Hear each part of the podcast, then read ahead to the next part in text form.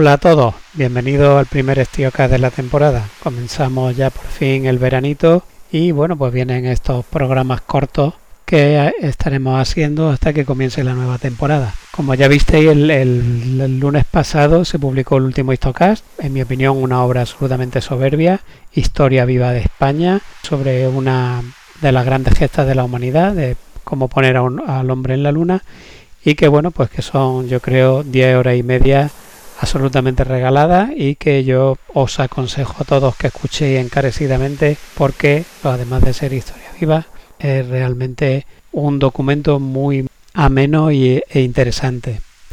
Nosotros hoy vamos a tocar el tema de la playa Omaha. Vamos a tratar Normandía, el día de. Recientemente se ha celebrado el 75 aniversario. Ya cada vez, por desgracia, van quedando menos veteranos, aunque todavía tenemos algunos con nosotros. Y bueno, yo quiero hacer este pequeño homenaje a aquellos hombres que lucharon y murieron en aquella playa por la libertad de Europa. Así que demos un breve repaso a los acontecimientos que tuvieron lugar en dicha playa el día 6 de junio de 1944. Entre las 2 y las 3 de la madrugada del 6 de junio, hace ya 75 años, la flota de invasión aliada llegó a poca distancia de la costa de Normandía. Los transportes de los que iban las tropas de asalto fondearon en el área que había sido designada para los traslados a la costa y comenzaron de inmediato las operaciones de desembarco. Dicha área distaba unos 18 kilómetros de Playa Omaha, fuera del alcance de la artillería alemana, y además, bueno, pues el mar estaba agitado con vientos de hasta 18 nudos y un fuerte oleaje con crestas de hasta 2 metros. El descenso de las tropas por una red de escalada desde los transportes a las lanchas era una labor difícil y peligrosa, eh, más teniendo en cuenta que se está realizando de madrugada y pues también viendo que los vaivenes de los barcos y las lanchas pues tenían que ser tenidos eh, muy en cuenta para no para que los soldados no sufriesen graves accidentes como bueno de alguno que otro pues desgraciadamente sucedió. El equipo y las armas pesadas se iban colocando en, en los laterales de las lanchas y los soldados irían en la parte central en un esfuerzo por aprovechar al máximo el espacio de las lanchas se dispuso de una nueva estructura organizativa en las compañías de asalto. Esto se había hecho durante la planificación de la invasión y teniendo en cuenta que los primeros objetivos iban a ser la destrucción de fortificaciones alemanas, pues se decidió que cada compañía de asalto fuese organizada en cinco sesiones en lugar de las tres habituales, más de armas pesadas, y cada sesión estaría integrada por un oficial y 29 hombres organizadas también en varias cuadras de fusileros, una de cortadores de alambrada, una de bazocas, un equipo lanzallama, una dotación que llevaría una Browning, una bar eh, automática y un, mortero de 60 milímetros y también una escuadra de demolición. Las tropas eh, subieron a las lanchas de desembarco en un orden específico con los oficiales en cabeza al frente de su hombre porque se había eh, previsto durante la etapa de planificación que era necesario en unas condiciones de un estrés como el que se preveía que eh, sus líderes tuvieran que arrastrarlo al combate y, e iniciar el ataque. Iba también personal sanitario y el último en desembarcar de las lanchas Higgins, que son las lanchas de menor tamaño, de, de las primeras oleadas, pues iría el sargento mayor de la sesión para asegurarse de que no quedaba nadie a bordo. En cuanto a las lanchas de desembarco, aconsejo una serie que hizo de entradas Javier Veramendi en, el, en la web del grupo de estudio de historia militar, donde eh, aborda las distintas modalidades y tipos de lanchas de desembarco que tomaron parte ese día en Normandía. Bueno, como decíamos, cada hombre eh, iba equipado con una mochila, con, una, con su arma reglamentaria, eh, salvavidas, máscara de gas, cinco granadas de mano, unos 250 gramos de TNT, seis raciones, cantimplora, una pala de trinchera, botiquín, machete y el equipo especial necesario para la función de cada uno. Pues, pues ya hemos visto que en cada sección pues iban fusileros, equipos de demolición, lanzallamas, eh, ametralladoras, etcétera. El equipo medio al completo pesaba entre unos 30 y 35 kilos por soldado y como veremos más adelante quizás fue demasiado para que las primeras oleadas pudieran maniobrar en la playa. El trayecto hasta, hasta Omaha duró unas dos o tres horas desde que salieron de los, de los buques nodriza y además pues tuvieron que sufrir un balanceo constante durante todo el trayecto. Algunas lanchas incluso llegaron a inundarse y a hundirse y bueno, los, pues, los soldados eh, deshaciéndose rápidamente del equipo pues que trataron de mantenerse a flote con su salvavidas hasta poder ser recogidos. Los que iban en, en las lanchas comenzaron a marearse y a lamentar haber tomado un desayuno tan copioso como le habían dado esa mañana. Y bueno, la verdad es que el mareo se había previsto también en la fase de planificación y se habían suministrado unas pastillas para combatirlo, pero los soldados no se las tomaron por temor a quedar demasiado, digamos, atontados antes de entrar en combate. Y bueno, pues al final lo que pasó fue que llegaron mareados y quizás en, peores condiciones que si le hubiesen, que si se hubiesen tomado las pastillas, es decir, que quizás fuera peor el remedio que la enfermedad. El sol comenzó a salir a las 5.58 eh, horas, podía ya empezar a, a divisarse la costa, los buques de guerra abrieron fuego contra la costa, las lanchas a medida que avanzaban pudieron ver a las tripulaciones de los carros de D chapoteando en el agua, el fuerte oleaje había enviado a los carros de combate a pique tras inundar las lonas y, por ejemplo, de, de, los 32 carros de combate que debían apoyar al 16 regimiento, solo 5 llegaron a la orilla. Comenzaron a verse también las estelas de los bombarderos y las acciones de bombardeo de las posiciones enemigas. Sin embargo, a medida que se iba haciendo visible la playa, los soldados de las lanchas pudieron contemplar que algo no iba del todo bien, ni el cañoneo de los buques de, de guerra ni los bombarderos estaban haciendo mella, al parecer, en las defensas alemanas, porque podían ver que alambrada y gran cantidad de obstáculos eran claramente visibles y estaban intactos y bueno, pues el enemigo no estaba aturdido ni desorganizado como ellos pensaban y las fortificaciones se hallaban intactas. Tampoco se veían cráteres de los bombardeos en los que poderse refugiar una vez que hubieran desembarcado. Así que con esto llegan las primeras lanchas a la playa Omaha, se debían ser alrededor de las seis y media de la mañana, y eh, justo a esa hora en el interior de uno de los búnkeres que dominaban la playa, un sargento de infantería alemán dijo contemplando la invasión al, al camarada que tenía al lado. Deben estar locos. ¿De veras van a desembarcar justo delante de nuestras bocas de fuego?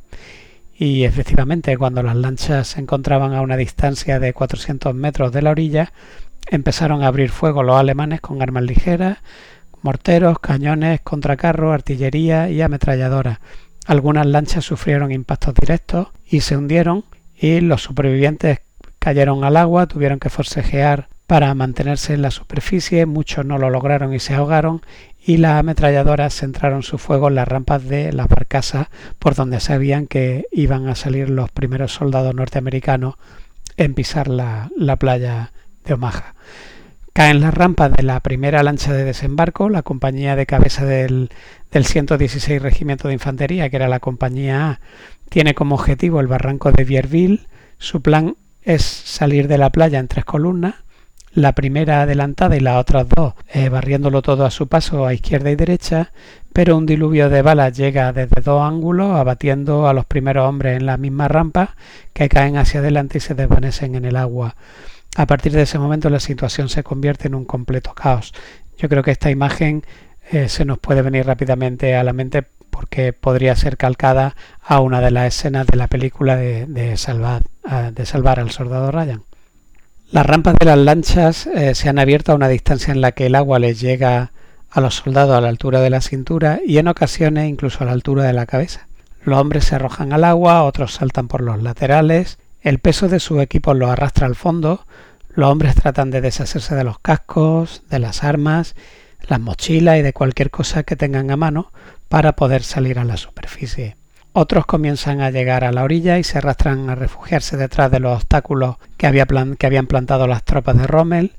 Los que no tienen uno a mano pues tratan de excavar desesperadamente un hoyo en la arena de la playa y bueno, pues según declararía después uno de los capitanes, Joseph Dawson, las balas inundaban el aire de la playa con un sonido que les recordaba al de una colmena. Los hombres que siguen en el agua tratan de sacar a sus camaradas heridos a la orilla, los que están en la playa regresan al agua a impedir que otros se ahoguen, los soldados empapados pesan tanto que les tienen que cortar los correajes y deshacerse de, sus casacas para poder sacarlos a la orilla, Los soldados norteamericanos están siendo acribillados por unas dotaciones de defensores que están reforzadas por la 352 División de Infantería, que es una unidad de élite cuya llegada a Omaha había sido solo unos días antes y además había sido detectada por la inteligencia aliada que venía del frente oriental a descansar. Los servidores de la ametralladora y los francotiradores parecen centrar su fuego en los oficiales, así que alguien de la playa se da cuenta y eh, se pasa la voz de que todos se arranquen los distintivos de los uniformes y se desprendan de los objetos delatores, pues como pueden ser prismáticos o pistolas. El teniente Edward Tidrick de la compañía A es alcanzado en la garganta al saltar de la lancha de desembarco, logra arrastrarse hasta la playa y se desmorona a un metro del cabo Nash y sangrando por la garganta logra decirle avanza con la cizalla.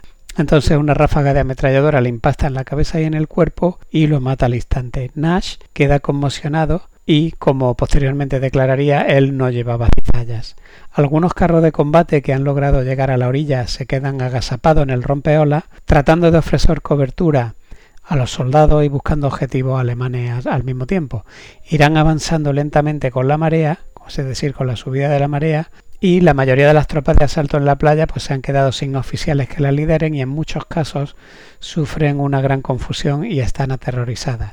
Los soldados están mezclados, rodeados de miembros de otras unidades a los que no conocen. La mayoría de las lanchas han dejado a los infantes en los lugares equivocados, en algunos casos incluso a 100 metros o incluso a medio a kilómetro y medio de sus lugares previstos. El diario de operaciones del regimiento, por ejemplo, eh, reflejaría que la compañía A dejó de existir como unidad de asalto para convertirse en un grupo de soldados de avanzada ocupado en su propia supervivencia y en salvar las vidas de otros hombres. Con la entrada de infantería desembarcan en Omaha unidades de demolición de la Marina norteamericana divididas en grupos de ocho hombres. Su misión va a ser despejar pasillos de 50 metros a través de los obstáculos de la playa. Solo tienen además media hora para despejar esta ruta y los equipos se ponen eh, manos a la obra con manos a la obra con enorme sangre fría a pesar del caos reinante, de la dificultad de la tarea y de que, bueno, pues es que los están matando allí en mitad de la playa. Los trabajos de demolición se dificultan porque hay soldados refugiados detrás de los obstáculos eh, por ejemplo, el teniente Gibbons de las unidades de, demolición, pues diría más tarde que todos los hombres que murieron lo hicieron mirando de frente al enemigo, avanzando siempre en el cumplimiento de su misión. Y eh, lo cierto es que de estos 272 ingenieros que desembarcaron en la playa Maja, 111 murieron en la playa y además la mayoría de ellos lo hicieron durante los primeros 30 minutos. Los hombres heridos sobre la arena se inyectan a sí mismos dosis de morfina para aliviar el dolor de sus botiquines personales y aquellos que no se pueden mover se van a acabar ahogando en cuestión de minutos si se están en el rompeolas porque lo alcanza la marea creciente y mueren desgraciadamente ahogados. A las 6.33 de la mañana, Radio Berlín anuncia que paracaidistas aliados están cayendo en Francia, que Les Havre está siendo bombardeada y que una de sus lanchas torpederas ha hundido a un destructor aliado. Los 225 hombres del segundo regimiento de Rangers, que se hallan en el momento crítico de su peligrosa misión consistente en tomar los emplazamientos artilleros de, los acantilados de Point du Hoc en el extremo occidental de la playa Omaha, empiezan a realizar su misión el Point du Hoc era un punto que, ya llevaba tiempo siendo estudiado porque se había visto que tenía unos emplazamientos artilleros en su cima que al estar en la punta entre las playas de Omaha y Utah pues eh, podrían dirigir su fuego en oblicuo hacia un lado o hacia otro y eh, causar grandes estragos o grandes daños a las tropas que estuviesen desembarcando. Bueno, pues eh, en esos momentos críticos se teme que los cañones puedan comenzar a abrir fuego sobre las tropas de Omaha o de Utah y entonces los Rangers han sido entrenados por comandos británicos y deben tomar los emplazamientos desde el mar, escalando la cara del acantilado. Ya han perdido 30 valiosos minutos porque han sido desembarcados muy lejos de su objetivo y bueno, para iniciar la escalada pues van a usar unos morteros adaptados que lanzan garfios enganchados a cuerdas hasta lo alto del acantilado con el objeto de que queden agarrados y puedan escalar por ello.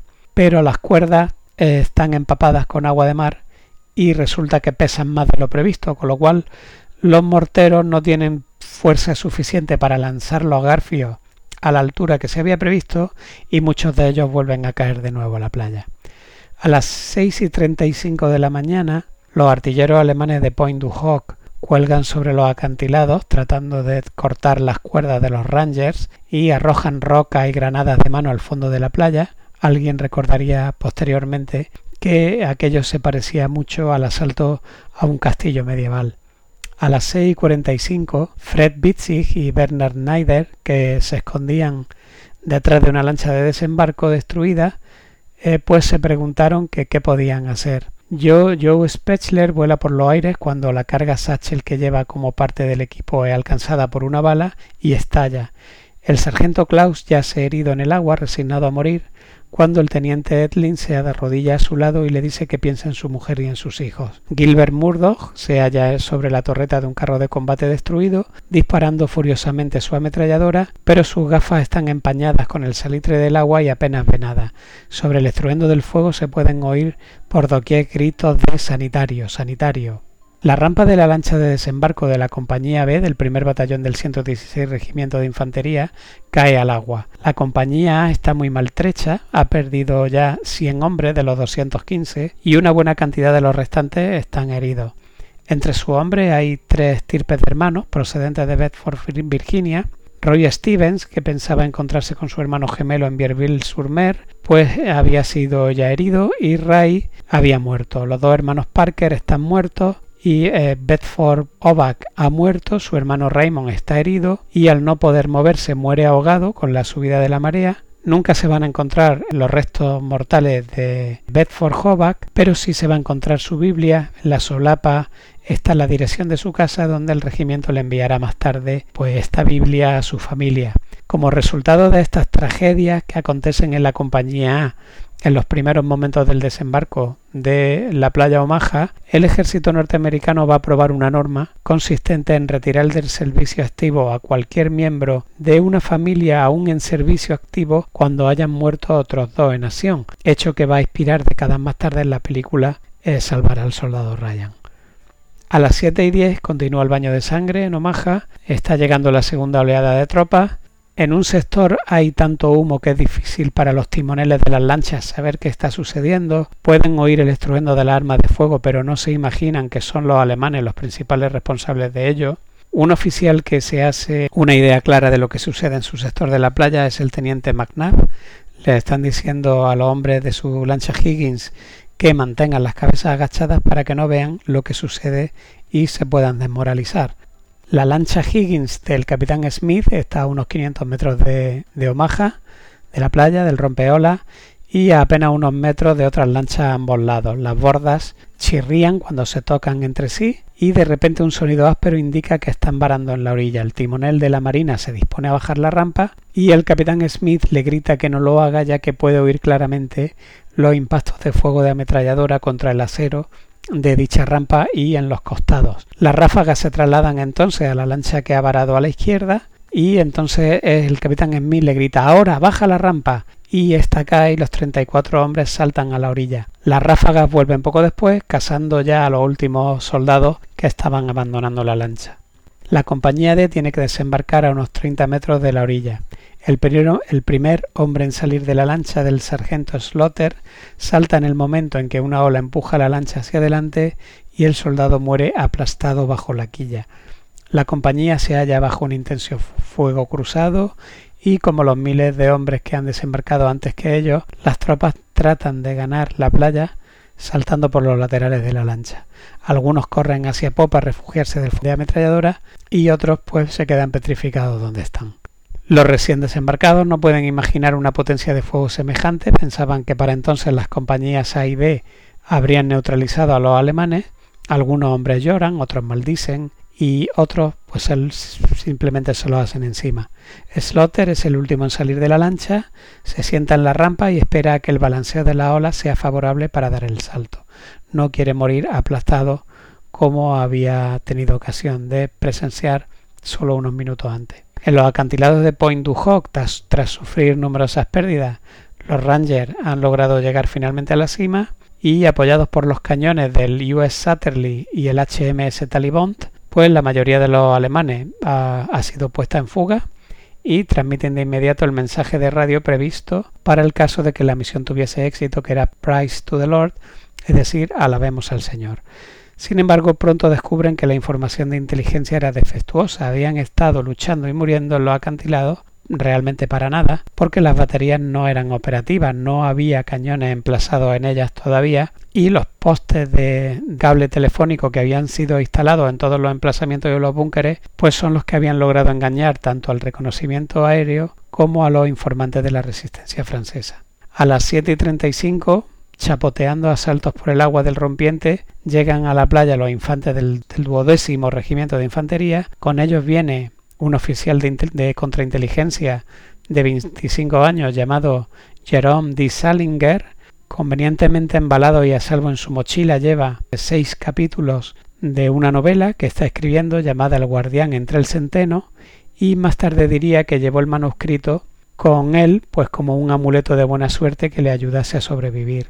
Los hombres de la lancha que se dirigían a Playa Omaha no tenían ni idea de lo que le aguardaba. Un soldado le decía a Ernest Hemingway a gritos por encima del ruido del motor diésel. Mira lo que les están haciendo a los alemanes, no va a quedar un solo hombre vivo allí. Pero Hemingway no lo tiene tan claro, porque más allá del rompeolas de Omaha, pues puede ver que hay algo que va mal. Los carros de combate que hace tiempo llegaron a tierra no se han movido de la playa, uno de ellos estalla de repente y poco después comienzan a desembarcar una lancha sale de Omaha a su lado y puede oír Hemingway como el timonel les grita Buena suerte muchachos y por el tono con que lo dice Hemingway sospecha que las cosas van mal en la playa. El cabo alemán Franz Gockel diría más tarde estábamos defendiéndonos, queríamos salir con vida de allí. Aquellos muchachos no eran nuestro enemigo, no los conocíamos, pero no teníamos la posibilidad de aceptar con un sí o con un no lo que estaba sucediendo.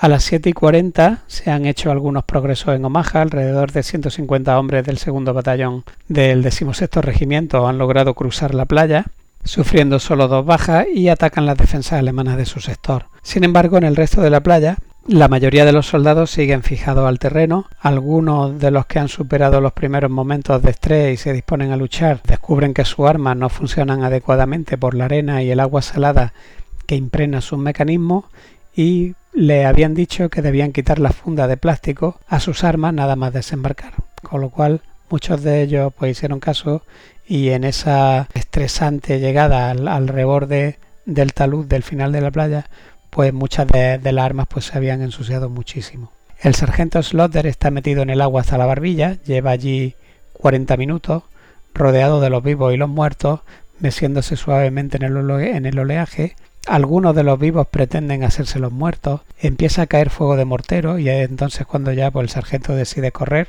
hacia uno de los obstáculos de la playa, lo consigue, pero cuando ve que tiene adosada una mina, pues continúa corriendo hacia adelante y se tira al suelo. Un hombre alcanzado y cae a su lado a un pequeño arroyo, el agua se da cuenta de que corre roja, llega rápidamente un sanitario alertado por los gritos del herido, también cae el sanitario y ambos quedan allí tendidos doliéndose de su herida, pero bueno, Slaughter es consciente de que si se acerca a ayudarlos también él caerá. Minutos más tarde los dos hombres pues ya habían dejado de gritar.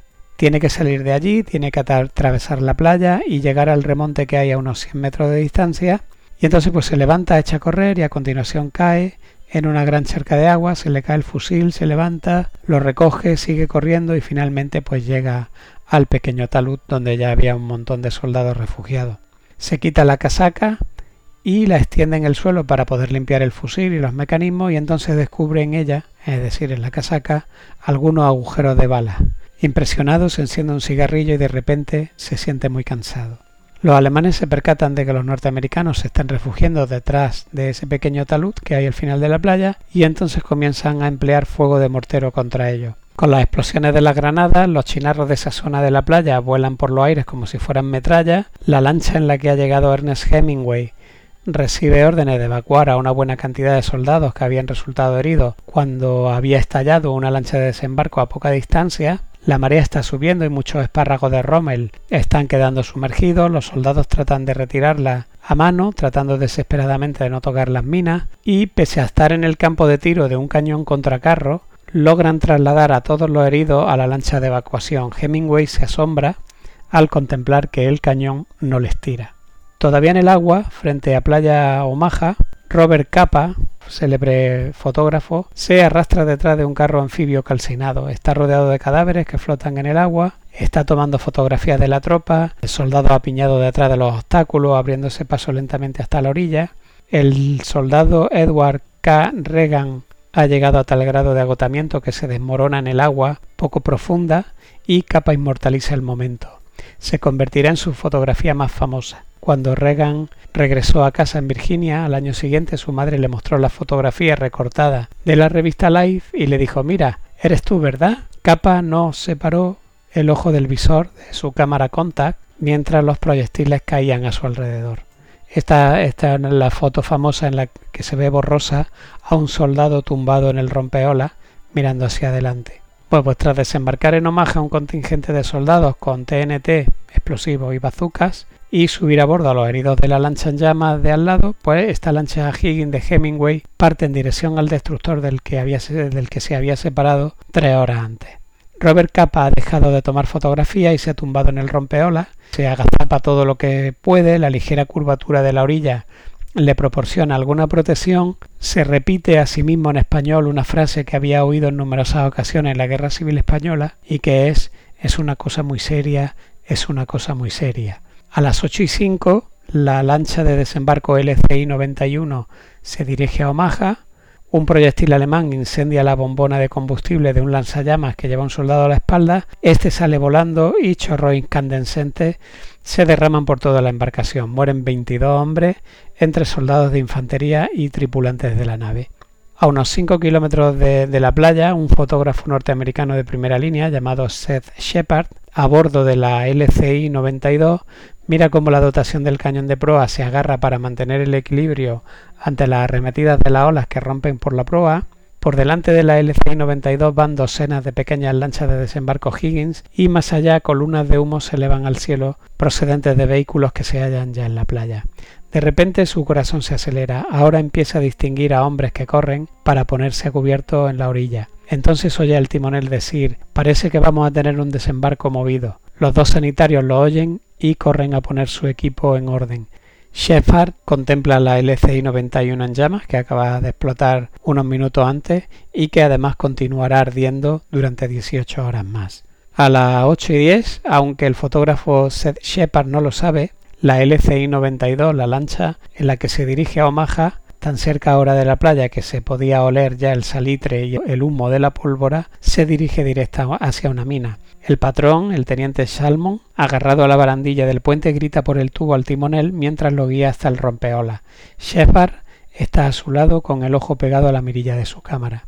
De repente, la, embarcación de 106 metros de largo es levantada del agua al tiempo que estalla la proa, enviando llamaradas y fragmentos de acero hacia el puente. Dos soldados vuelan por los aires, expulsados por una escotilla.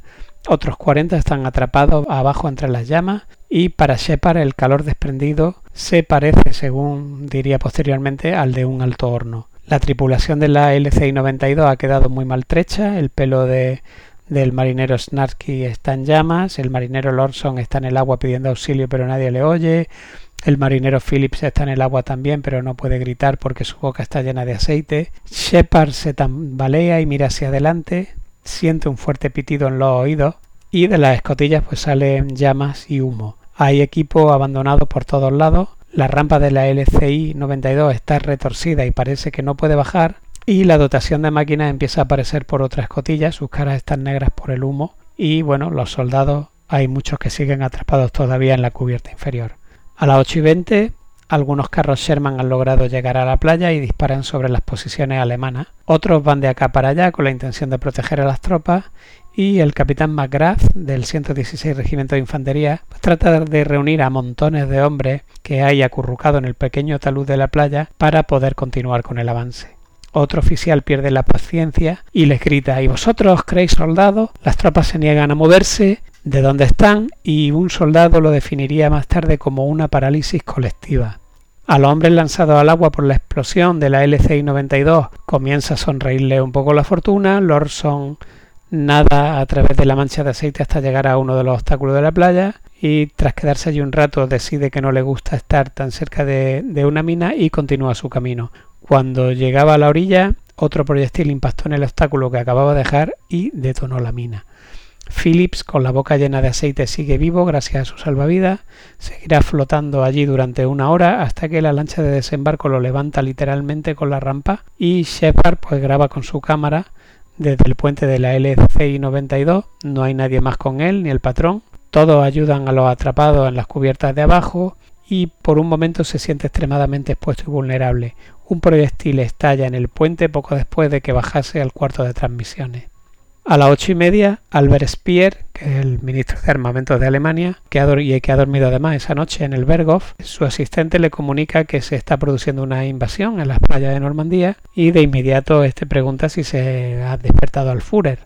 La respuesta es que no, que las noticias del frente se le comunican después del desayuno y según le argumentan ha habido ya tantas falsas alarmas en las últimas semanas que nadie se atreve a despertarlo con una amenaza de invasión para que luego se quede la cosa en un ataque a pequeña escala o en una diversión. A las 8.40 de la mañana, Robert Capa está temblando de la cabeza a los pies. Ya ha tenido suficiente, piensa, ha tratado de cavar un pozo de tirador en la arena para refugiarse, pero ha sido en vano, así que sujetando las cámaras por encima de la cabeza, Capa se vuelve a meter en el agua con la intención de subir a la LCI 94, que está a 50 metros de la orilla y que está desembarcando personal sanitario. Posteriormente confesaría que era plenamente consciente de que estaba huyendo. En 10 minutos logra subir a bordo. Lo primero que hace es poner carretes nuevos en las cámaras y en ese momento un proyectil alemán impacta en la lancha de desembarco. El ambiente se inunda de pequeños fragmentos de material de relleno de los chalecos salvavidas de los soldados contra los que había impactado el proyectil. El patrón de la lancha está cubierto de sangre de uno de sus ayudantes y llora en estado de shock. Y Capa se apresura al interior de la sala de máquinas, limpia las manos y trata de terminar de poner los carretes. Cuando regresa arriba, la LCI 94 está dando marcha atrás lentamente y Capa mira a la costa normanda y saca una última fotografía de Omaha. A las 9 de la mañana en el Berghof, Hitler ya se ha levantado y se está vistiendo. Le comunican que al parecer ha llegado la invasión y él pues se muestra triunfante, dice que las noticias no podrían ser mejores y ello porque antes los enemigos estaban en Gran Bretaña, fuera de su alcance, y ahora están en Francia. Hitler entonces pues, le dice a su ayudante, recuerda, entre los distintos informes que hemos recibido, había uno que predecía exactamente el lugar del desembarco, el día y la hora. Eso solo confirma mi opinión de que todavía no se trata de la verdadera invasión. La operación Fortitud y el doble agente español Garbo habían cumplido con su misión con creces. Hitler está convencido de que la invasión será en Calais y que Normandía es solo una diversión. A las nueve y cuarto, el general Omar Bradley ha estado en el puente del crucero Augusta observando los acontecimientos en Playa Omaha con sus prismáticos y además ha enviado a un oficial de artillería en una patrullera para que eche un vistazo a la playa y le haga un informe de lo que está ocurriendo allí. Desde la cubierta del crucero la situación se ve caótica. En la playa hay una congestión de tropas, de jeeps, carros de combate, semioruga y chatarra de todo tipo y por el momento Bradley da órdenes de que no salgan más lanchas hasta que se despeje algo la situación en la playa. Poco después llega el informe por radio de este oficial de artillería desde la patrullera que dice lancha y vehículo apilado en la playa, tropas atrincheradas, el enemigo no dispara hasta que las lanchas llegan a la playa, parece concentrar su fuego sobre oficiales y suboficiales. Así que Bradley está preocupado e incluso llega a plantearse la posibilidad de desviar tropas que están destinadas a la playa Utah para que acudan en ayuda de, de las tropas que están en playa Omaha. Bill Ryan, del 116 Regimiento, está apoyado en un pequeño talud de la playa. Su lancha había sido alcanzada por un proyectil y había quedado inconsciente, pero va a ser llevado a la playa por miembros de su sección. Observa asombrado la bravura mostrada por el capitán de un destructor, probablemente el, USS Harding, que se ha acercado a la playa para disparar contra un emplazamiento de artillería que no había sido destruido en el, eh, destruido en el bombardeo previo a la invasión. Otro soldado, apoyado en el remonte, no puede quitar su ojo de la infantería que corre por la playa, apilándose los muertos y los heridos detrás de ellos, como describiría más tarde. A las nueve y media, el fotógrafo Seth Shepard baja de la LCI 92, que como hemos dicho había sufrido grandes daños por el impacto de un proyectil, y bueno, pues baja por una cuerda hasta llegar al agua y al soltarse las botas y el casco lo empujan hacia el fondo. Trata de nadar y chapotear para llegar hasta la orilla y cerca de él el maquinista Vincent Di Falco trata de nadar con las manos quemadas hacia un bulto oscuro que supone que lo mantendrá a flote y el artillero Zaley que también estaba allí cerca en el agua al ver lo que estaba haciendo Di Falco le grita para que se detenga porque estaba a punto de sujetarse en una mina. A las 10 de la mañana la BBC transmite el comunicado grabado por el general Eisenhower que va a resonar en todas las radios de Europa con aquellas célebres palabras de gentes de Europa Occidental esta mañana se ha efectuado un desembarco en las costas de Francia por tropas de la Fuerza Expedicionaria Aliada. Este desembarco es parte del Plan de Naciones Unidas para la liberación de Europa en conjunción con nuestros grandes aliados rusos. A las diez y media, Rommel ha oído en la última hora ya suficiente informe de su jefe de Estado Mayor, el general Speidel, como para saber que debe partir para Normandía.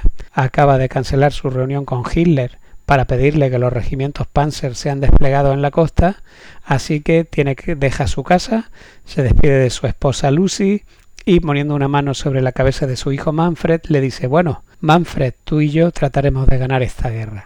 A las 11 se producen las primeras salidas de la playa. En la parte central de Playa Omaha, el decimosexto regimiento de infantería ha progresado alrededor de un kilómetro tierra adentro, pero en el resto de la playa las tropas siguen o van a seguir fijadas al terreno durante un tiempo. A las 11 y 20, el fotógrafo Shepard lleva en Omaha ya unas dos horas llegar a la orilla, él y otros miembros de la tripulación de la LCI-92 se arrastran lentamente hasta el remonte que hay al final de la playa, que es el único lugar a salvo de las balas, los proyectiles de artillería y las granadas de mortero, y temblando de frío observa cómo un equipo de la Marina trata de instalar una linterna de señales y resulta que observa que cada vez que un marinero trata de encender la luz para emitir un mensaje es abatido por un francotirador. Shepard queda aturdido por la visión que tiene enfrente, cadáveres mezclados con la arena y flotando en la zona de rompeolas y los heridos tendidos sin decir nada, sabedores de que por el momento no irá nadie a atenderlo, porque todos los hombres se necesitan para continuar la lucha. En ese momento hay en Playa Omaha unos 3.000 hombres muertos o gravemente heridos. A las once y media, Bradley ya por fin es informado en el puente de la Augusta de que las cosas empiezan a ir mejor en Omaha. Dejamos ahora un poco en la narración cronológica de algunos de los hechos y veamos un caso concreto de salida de la playa, que yo creo que, bueno, todo caso será el más célebre y el más conocido, que es el que protagonizó el general eh, Dutch Cota. Como hemos visto, a partir de las 11 y 20 de la mañana las tropas van a comenzar a salir de la playa por algunos sitios, pero si hay que hablar de un caso concreto, ese es sin duda el del general Dutch Cota segundo al mando de la 29 División de Infantería y eh, un mayor general o un general de brigada de cincuenta y tantos años graduado en West Point.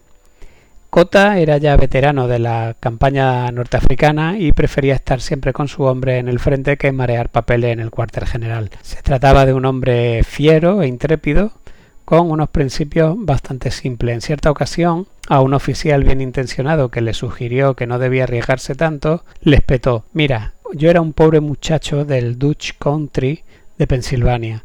Oí, oí hablar de West Point y de que era gratis, y para allá que me fui.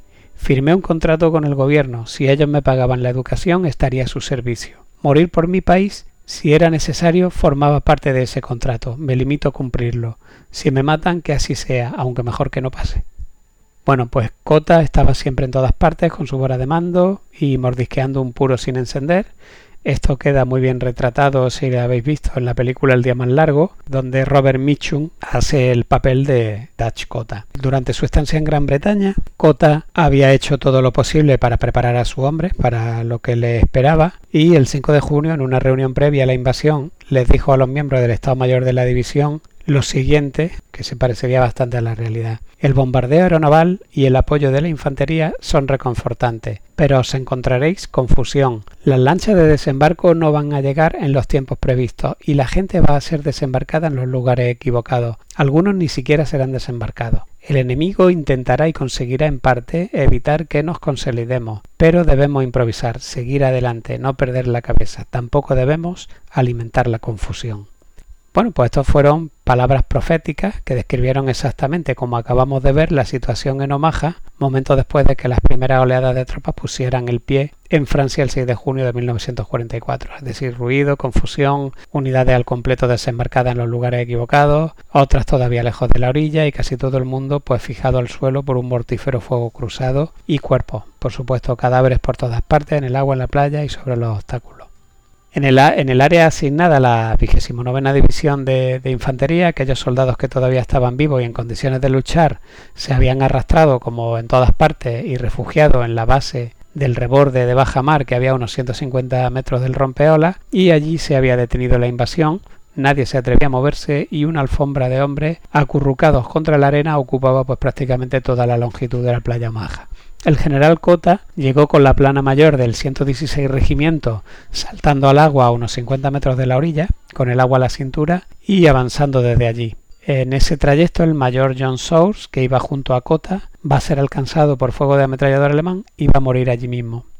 Observando las masas de hombres arremolinados y agazapados contra el reborde y con el fuego de la ametralladora alemana intensificándose por momentos, Cota supo que sus muchachos de la vigésimo tendrían que ponerse en marcha porque si no pues iban a acabar pereciendo allí todos. A partir de aquí existen varias versiones de lo que ocurrió a continuación, pero en todo caso sí que parece claro que Cota fue el catalizador de la salida de la playa. Según los célebres libros de Cornelius Ryan, El día más largo, o de Mac Hastings, Overlord, Cota llegó hasta el reborde donde estaban los hombres de la 29 División entremezclados con los del quinto regimiento de Rangers que habían desembarcado allí por error y entonces según Hastings pues Cota gritó si de verdad sois Rangers levantaos y liderad el camino. Según Cornelio Ryan en su libro, pues Cota se limitó a decir Rangers, liderad el camino.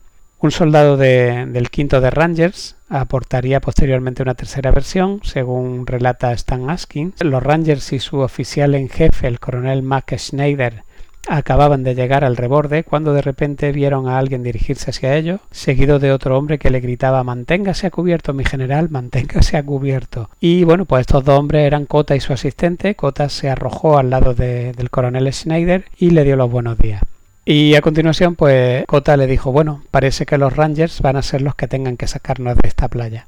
Algo que aunque no sea tan épico como el anterior, pues tiene bastante más visos de verosimilitud. Las tres fuentes coinciden en que acto seguido especialistas equipados con torpedos Bangalore volaron pasillos en sitios clave en la espesa alambrada un poco más allá del reborde y a continuación eh, los demás les siguieron. Un goteo de hombres que pronto se convirtió en un río o en una avalancha. Eh, empezó a subir a medida que los defensores alemanes pues, fueron siendo repelidos. Según recordaría Askin, el resto seguimos a los hombres de los Bangalore a paso ligero, pero acabamos gateando y arrastrándonos de nuevo cuando comenzamos a subir la inclinada pendiente de la ladera. Las tropas siguieron avanzando y finalmente lograron salir de la playa, atribuyendo en su libro Más allá de la playa el mérito del liderazgo de este avance al coronel Schneider. Sin embargo, Joseph Palkowski en su libro La vigésimo novena División de Infantería en Normandía lo cuenta de una forma completamente distinta. Los Rangers estaban allí, arremolinados y acurrucados, igual que los de la vigésima novena División de Infantería, y fue Cota el que lideró la salida de la playa en su sector. Cota, parece ser, según este libro, convenció a un variopinto grupo de infantes para que se pusiera en marcha él mismo salió arrastrándose del reborde de la playa, llegando al otro reborde que había unos cinco metros más allá, se llevó consigo a un soldado armado con una bar para que eh, prestase fuego de cobertura y otro voló la alambrada que tenían delante con torpedos Bangalore. El primer hombre que corrió por el corredor fue derribado por fuego de ametralladora. Se podía oír sanitario y se podía oír mamá. Cota sabía que aquellos gemidos paralizarían a los hombres que lo seguían en un momento tan crítico de, del avance y tuvo que mostrarles que se podía hacer. Así que se levantó de golpe y corrió por el sendero hasta el pasillo abierto. Se volvió y le gritó que lo siguieran. Unos pocos lo hicieron y cuando vieron que no eran alcanzados, pues ya docenas más se convencieron de que había que seguir intentándolo. En poco tiempo, Cota dispuso de una desaliñada columna que avanzaba más allá de la playa, del sendero y de la alambrada. Pasaron a través de campos minados y perdieron a varios hombres por el camino, llegaron a la cima de la ladera, encontraron por supuesto resistencia y pusieron a los soldados alemanes en fuga. Poco después llegaron a la villa francesa de Vierville y la tomaron. Mientras tanto, a su espalda, una gran cantidad de hombres continuaba saliendo de la playa, Un grupo de soldados, por ejemplo, se encontró a Cota en la calle principal de Vierville eh, girando la pistola con su dedo como si fuese un vaquero en el oeste, según uno de los soldados. El general miró a los que llegaban y, según este testigo, le espetó ¿Dónde diablos habéis estado, muchachos? Sin haber acabado todavía su bravata, Cota regresó al área de desembarco para acelerar la marcha de, hombres, vehículos y carros de combate. La quebrada de Vierville, una depresión natural que llevaba hasta la playa, estaba todavía en manos alemanas o había bolsas de resistencia alemana, así que Cota la tomó o la despejó con seis hombres desde la retaguardia hasta la playa. De regreso en la playa se puso a organizar y a poner en orden la caótica situación que reinaba allí todavía informó que la quebrada ya estaba despejada y que podía ser utilizada por las tropas y los escalones de aprovisionamiento, ordenó a un soldado que cogiera un bulldozer cargado con TNT, que era muy necesario en la vanguardia, y que se dirigiese de inmediato a primera línea, y bueno, pues aunque haya discrepancia en las distintas fuentes, como hemos visto sobre el verdadero papel que jugó en esta salida de la playa el general Dutch Cota, eh, pues lo cierto es que no cabe duda de que fue una figura clave a la hora de movilizar a estas tropas desmoralizadas en un momento crítico del combate en la playa Omaha. Por seguir eh, hablando ya a modo de anécdota de, las cosas de este general, al día siguiente, el 7 de junio, tendría ocasión de distinguirse nuevamente en su manera tan peculiar. Balkowski, en su historia de la 29 División de Infantería, cuenta que o afirma que Cota volvió a ser un ejército de un solo hombre. Así que empujando sus tropas hacia la población de Saint Laurent, se encontró un capitán de infantería y algunos hombres fijados al suelo frente a una casa que estaba ocupada por, alemanes. Cuando preguntó por qué no estaban tratando de eliminar al enemigo y de tomar la casa, el inexperto capitán le dijo los alemanes están ahí dentro y nos disparan.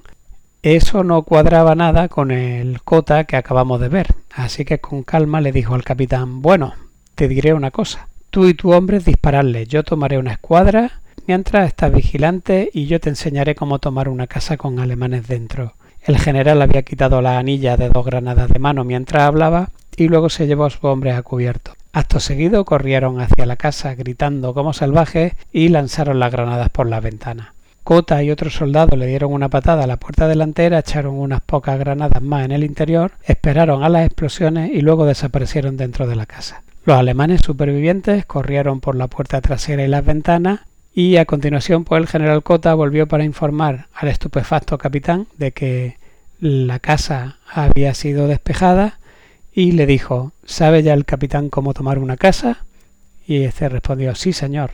Bien, porque ya no estaré por aquí para volver a hacerlo por ti. No puedo ir haciéndolo a todo el mundo.